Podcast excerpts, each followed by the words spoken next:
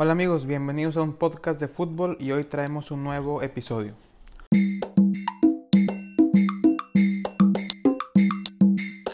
Hola amigos, ¿cómo están? Les habla su amigo Chelo. Gracias por escucharnos en un nuevo capítulo de un podcast de fútbol. Y hoy vamos a hablar de un equipo que está en boca de todos. El día de mañana jugarán las semifinales de la UEFA Champions League. Es un club con apenas 11 años de existencia, que quizás sea de los equipos más odiados en Alemania y del fútbol en general. Hablamos del RB Leipzig. Y bueno, como introducción a este episodio, le pedí de, favor a mi amigo Niklas, que es alemán y es fiel aficionado del, del, em, del Stuttgart, que me diera una opinión rápida sobre lo que se dice en Alemania sobre el RB Leipzig. So, hey, my name is Niklas and I've been at almost every Bundesliga game of VfB Stuttgart for more than 10 years now and that's why Jelo asked me if I could send him my opinion and maybe the representative opinion of the Ultras of Germany um, regarding RB Leipzig. So, first of all, um, the big problem that many ultras have um, is that Red Bull Leipzig bought themselves up with money and they didn't have to start in the lowest division. Um, I think they started in the fifth division and the lowest division would be, yeah, when I calculate this, the 10th division. So they skipped five divisions and in addition, um, players are repeatedly transferred from RB Leipzig, uh, from RB Salzburg Sao Paulo or New York, especially when they are um, young um, people. And officially, um, they transferred against money based on their market values, but stupidly said, RB Leipzig pays to RB um, Salzburg. So at the end of the um, the transfer, the brand Red Bull benefits, in my opinion, and yeah, it, it does not make any sense. However, um, the construct of RB Leipzig is a further level of provision in the commercialization of football and symbolizes a development in football that we um, want to fight against. So many ultras want to fight against um, it, and it, in itself, the establishment of the whole association only served to create a marketing tool and to increase the value of the brand um, Red Bull, and yes, uh, this happens on the back of the football. So yeah, it's difficult. and anyway, they play an outstanding football, especially since Nagelsmann has been a coach there, and but as but as I said, I, it would not be possible without the money from Red Bull, and many fans are in favor of stopping commercialization in football and to stop um, clubs like this. Y bueno, eh, gracias Niklas por, por, ese audio. Y en ve, vemos cómo toca puntos muy, muy importantes que voy a, desarrollar más a fondo a lo largo del episodio, eh, así como el sistema eh, Red Bull y la fuerte inversión de esta compañía dentro del equipo. Y bueno, todo empieza con las inversiones deportivas que empezó a hacer em, Red Bull, ya habiendo adquirido clubes de fútbol en, Salzburgo en el 2004 y en Nueva York en el, en el 2006. Y ya el año pasado se completó también la compra de otro equipo en Brasil. Entonces, em, todo empieza cuando Red Bull busca incursionar dentro del mundo del fútbol. Ellos buscaban un equipo para, para poder adquirir y construir un, un, nuevo proyecto, cambiando por completo al club.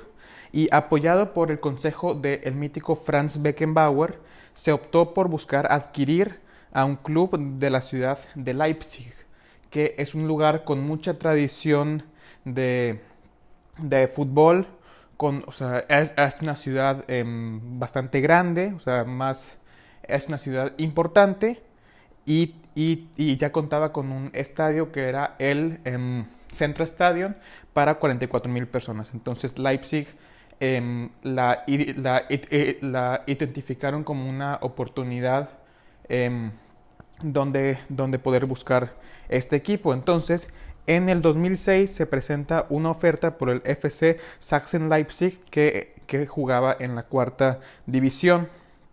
Parecía haber un acuerdo, pero los aficionados lo frenaron. ¿Y esto por qué? Por la regla que está en el fútbol em, alemán de el 50 más 1, en donde los aficionados cuentan con la mayoría de la propiedad del equipo. De manera que los aficionados tienen la mayoría, entonces ellos son los que básicamente aprueban o desaprueban las decisiones de, de todo el club y en ese sentido se negaron a la compra de de Red Bull de su equipo. También hubo ciertos, ciertos acercamientos con equipos como el Sao Pauli, como el 1860 Múnich y el Fortuna Düsseldorf, todas siendo em, negadas por las aficiones.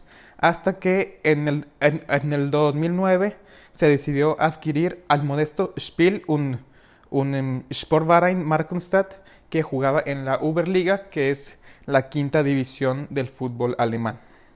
Entonces, como no se puede usar el nombre de una empresa, lo, lo, lo, nombran Rasenball Sport Leipzig, que si lo traducimos al español dice deporte de pelota de césped y aprovecharon las, las siglas de Rasen y Ball como RB para que suene como si fuera Red Bull, pero en verdad el nombre del equipo no es Red Bull Leipzig, es Rasenball Sport Leipzig. Y bueno, em, cambian bastante al club, ponen colores y, escudo muy, muy similar al logo de la empresa y asumen la gestión de ese, de ese em, Central Stadium, cambiándolo de nombre por el, por el Red Bull Arena, ya que por aquel entonces los equipos de Leipzig no usaban ese estadio por los altos costos de, de, mantenimiento. Entonces llega, llega Red Bull con una mm, fuerte inversión. entonces ya desde casi casi desde que se empiezan, desde que se crea el club, ya jugaban en un estadio eh, muy, muy, muy grande. Y así es como empieza esta historia del RB Leipzig. Y bueno, eh, su primera temporada fue la 2009-2010 en la quinta división. Logran el ascenso a la Regional Liga, que es la cuarta división, con una amplia ventaja de 22 puntos sobre el segundo lugar.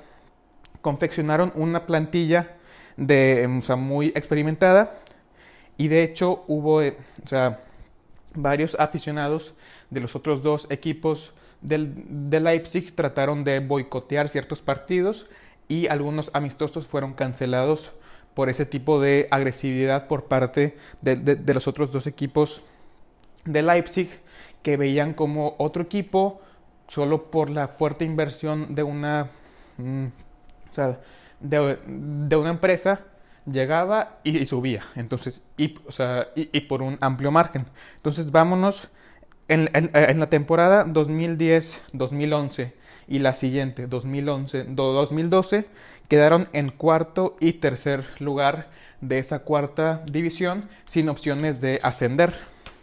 Y ya más adelante, en junio del 2012, llega un cambio muy importante.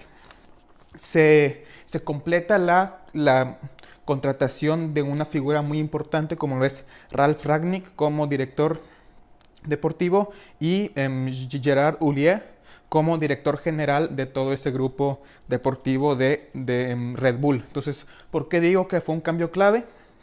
Porque de ahí, de, ahí en fuera se, se, focalizó mucha inversión en el tema de traer jugadores jóvenes y formarlos desde que son desde que, desde que no son tan, tan grandes y em, por eso se, se invirtieron unos 35 millones en la construcción de una nueva ciudad deportiva donde em, se desarrollen a estos jóvenes em, elementos y, además llegaría Alexander Sorninger como entrenador y esa temporada 2012-2013 son campeones de la Regional Liga y ascienden a la 3. Liga, que es la, la tercera división en Alemania.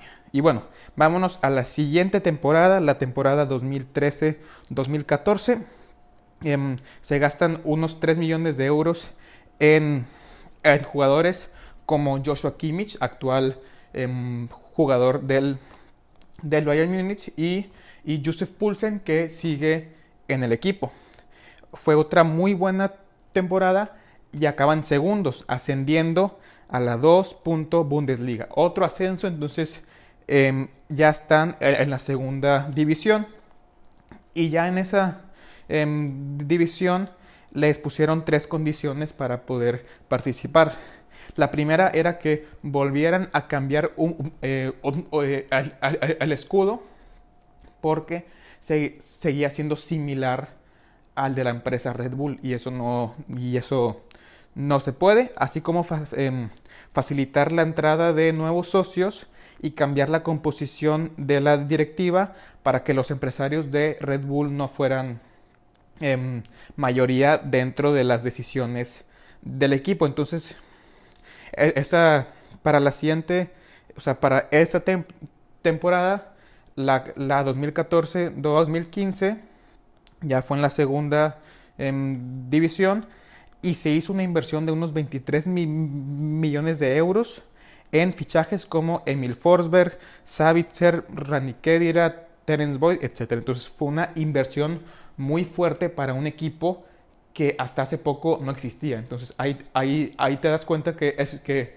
que es un equipo que de cierta forma em, ha escalado divisiones por el dinero de la empresa. Entonces ese fue uno Digo, ese es el punto principal por lo que el equipo no es muy del agrado de toda la gente neutral en Alemania. Entonces, eh, esa temporada, eh, Sorninger acaba em, saliendo a mitades de año y aunque se consideró la opción de, em, Thomas Tuchel, Ralf Ragnick asumió el puesto también de, de, entrenador y acabaron en la quinta posición, entonces no ascendieron. Ahora vámonos a la siguiente temporada, 2015-2016. Em, Ragnick sigue como el entrenador del equipo y hay más inversión con las llegadas de David Selke, Marcel Halsenberg y más.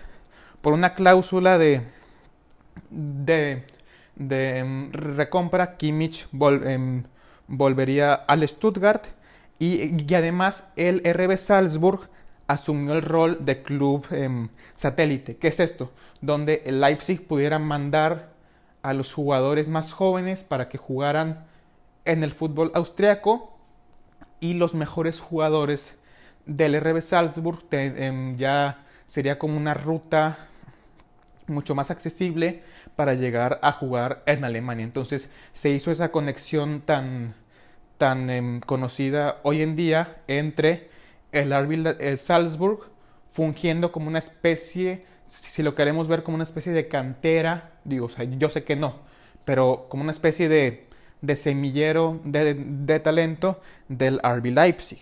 Y bueno, esa temporada em, despliegan un juego muy rápido, muy veloz, que em, quedan segundos y suben a la Bundesliga.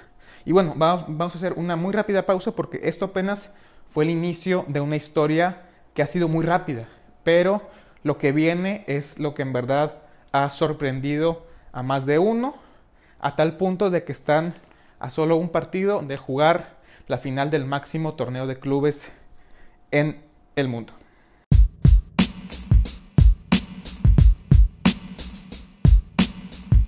Y bueno, ya estamos de regreso. Nos volvemos a ubicar en primera temporada del RB Leipzig en la Bundesliga. Es la, es la temporada 2016-2017. Llega Ralf Hasenhutl al puesto de entrenador luego de haber destacado con el Ingolstadt. Y bueno, es una em, enorme sorpresa al quedar segundos de liga, con una, destacando la, la temporada de em, jugadores como Navi Keita o como Timo Werner. Eh, acaban segundos, entonces eso significa jugar la UEFA Champions League. Entonces, solamente en su primera temporada en la Bundesliga son segundo lugar y acceden a la UEFA Champions League la siguiente temporada. Entonces vamos a la temporada 2017-2018.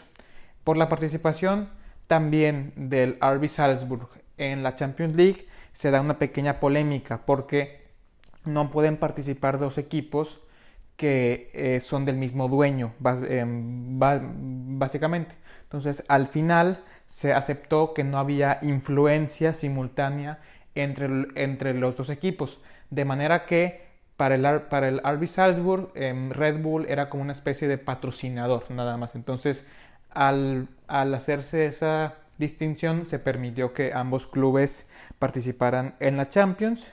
Y bueno, ese año em, son sextos en la Bundesliga, lo que significa eh, acceder a la Europa League, terceros de, grupo en la UEFA Champions League y al ser terceros de, em, grupo pasan a los 16 de final de Europa League de esa temporada y quedan fuera en los cuartos de final. Ahora vamos a la temporada 2018-2019 quedan terceros en la Bundesliga, son subcampeones de la, de la de la Copa en Alemania, y son terceros de, de, su grupo en la UEFA Europa League. Entonces es otra muy buena temporada donde se asegura puesto de UEFA Champions League. Y la temporada 2019-2020, que es esta en la que estamos todavía, porque, bueno, o sea, la que la que acaba de pasar en Alemania, quedan terceros, entonces los volveremos a ver en, la siguiente Champions League, pero actualmente están en las semifinales de este torneo continental. Y bueno, podemos eh, ver que la clave de esta temporada se puede resumir en la llegada de un nuevo entrenador. ¿Y quién es ese nuevo entrenador? Ese es Julian Nagelsmann que es el técnico más joven en la historia de la, de la Bundesliga y más joven en estar en las semifinales de UEFA Champions League. Él nace un 23 de julio de 1987, o sea, tiene 33 años, es jovencísimo, es muy joven. De hecho, él, como en, en, su corta etapa como, como futbolista, estuvo en, el, en las inferiores tanto del 1860 Múnich y del Augsburg, pero se, se retira a la corta edad de los 20 años por recurrentes lesiones en la rodilla. Entonces es un futbolista frustrado, no nunca pudo dar ese, salto más que nada por las lesiones. Entonces empieza em, a trabajar junto a Thomas Tuchel en las inferiores del, del Augsburg, en el, en el Augsburg 2. Después Em, se iría abriendo paso poco a poco dentro de las categorías em, em, más inferiores del, del Hoffenheim hasta ser asistente del primer equipo. Y su, su, irrupción llega en la temporada 2015-2016, esto es con el Hoffenheim. Aquí estamos hablando de la carrera o la vida de Nagelsmann. Entonces, entra como, como, en, como en bombero del Hoffenheim el 11 de, febrero del 2016 con tan solo 28 años. Él ya había firmado contrato para ser entrenador la siguiente temporada en 2016-2017, pero el entrenador que estaba actualmente tuvo que salir de del puesto, entonces en Nagelsmann asume ese rol desde antes. Entonces el equipo estaba hundido, em, se veía que iba a descender, pero de forma milagrosa logra la salvación en la última fecha, em, acumulando 23 puntos en 14 juegos. Entonces irrumpió cuando aún se suponía que no iba, que no era su, su tiempo y logró salvar em, al equipo, pero lo mejor viene después porque en su primer temporada ya ahora sí completa con el Hoffenheim, que es la temporada 2016-2017. Tienen un fantástico inicio, siendo terceros en la, Bundesliga y estuvieron invictos las primeras 17 jornadas. Un, un equipo pequeño, también polémico, como el Hoffenheim, que estaba mm, en el tercer mm, sitio. Al final de la, de la temporada acaban cuartos, lo, lo, lo que les da acceso a la, a, la, fase previa de la Champions League. Y Nagelsmann re renueva contrato con el equipo. Y bueno, ya la, la temporada 2017-2018 no logran entrar a la fase de grupos de la, de la UEFA Champions League. Son eliminados en la ronda previa por el Liverpool. Pero aún así fue otra excelente temporada y acaban terceros, lo que ahora sí les da acceso eh, permanente o, acceso en directo a la fase de, de grupos de la, de la Champions League. Y esa misma temporada juegan Europa League y se quedan en la fase de grupos.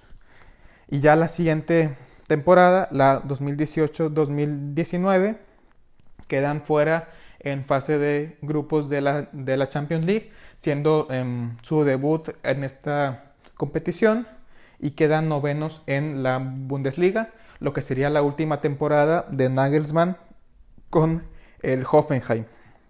Y ya esta temporada 2019-20 es cuando llega al, al, eh, al, RB Leipzig y es el artífice principal de, esta gran campaña en la ciudad alemana.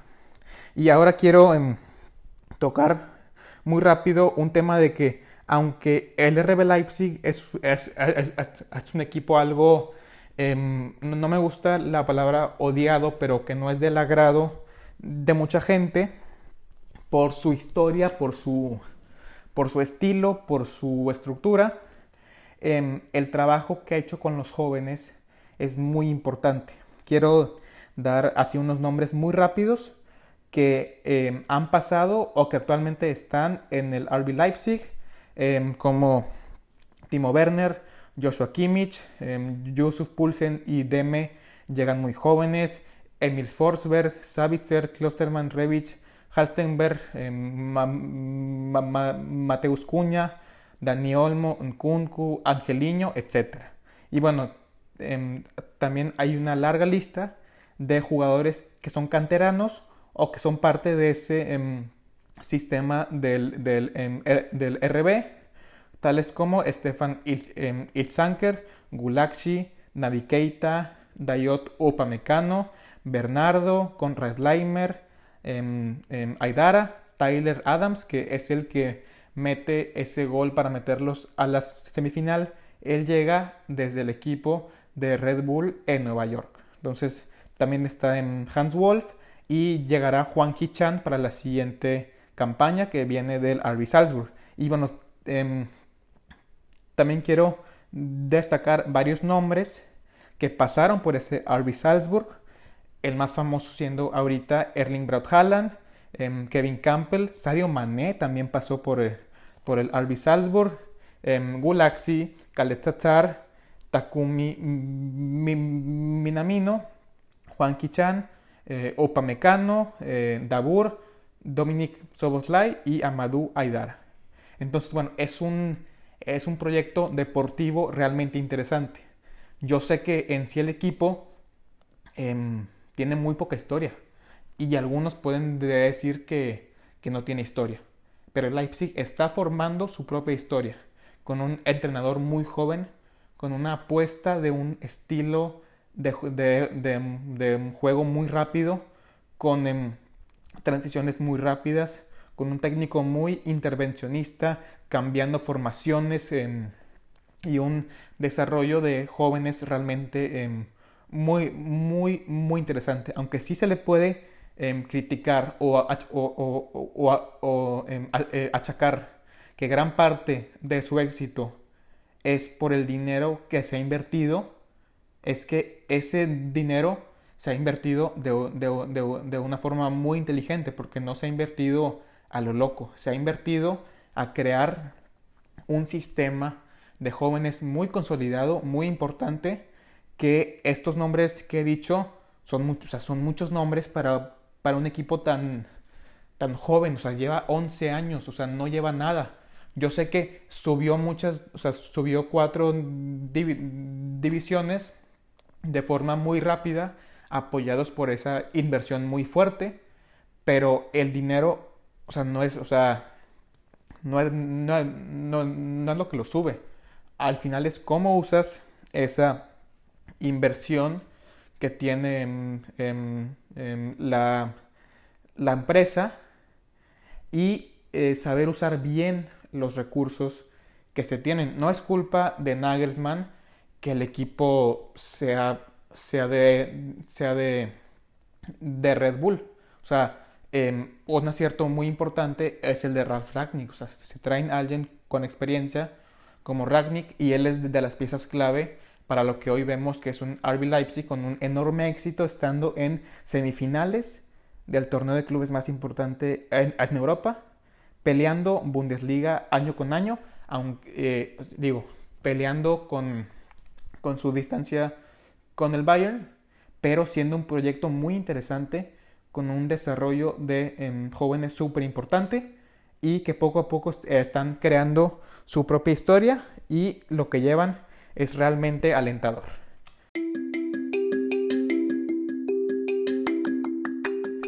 Bueno, hasta aquí el capítulo del día de hoy. Eh, otra vez, gracias por escuchar y gracias por todo el apoyo. Sin ustedes del otro lado esto no sería, no sería viable. Recuerden que nos pueden em, escuchar tanto en Spotify como en Apple Podcast, como en Google Podcast. Si, si, si, si ponen en internet Marcelo González Meyer, un podcast de, de fútbol, ahí, ahí podrán eh, em, escuchar todos los episodios. Y estamos en Instagram como arroba un podcast de fútbol y yo como arroba chelo gzm, tanto en Instagram como en Twitter. Y Em, recuerden que los episodios de, los viernes son esporádicos, son las entrevistas que, que yo vaya em, eh, eh, eh, haciendo, pero tengan por seguro que estoy buscando entrevistas muy, muy interesantes, muy especiales para, para traerles el mejor contenido diferente y alternativo que, que pueda traerles. Entonces, gracias, nos vemos en el siguiente episodio.